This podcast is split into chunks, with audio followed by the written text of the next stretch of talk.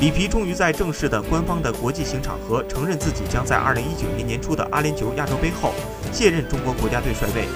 在任的两年多时间，里皮带队的大赛其实就一个俄罗斯世界杯预选赛。执教国足，里皮可能发现了他过去近四十年执教生涯都难以积攒的各种问题。他和他的团队已经竭尽所能在处理所有与比赛相关的事情。如果让里皮执教日本队，真不能想象今年俄罗斯世界杯日本队会创造怎样的惊喜。从各梯队、国足的表现来看，中国足球已经完全不可能用请一两个超级教练去改变什么。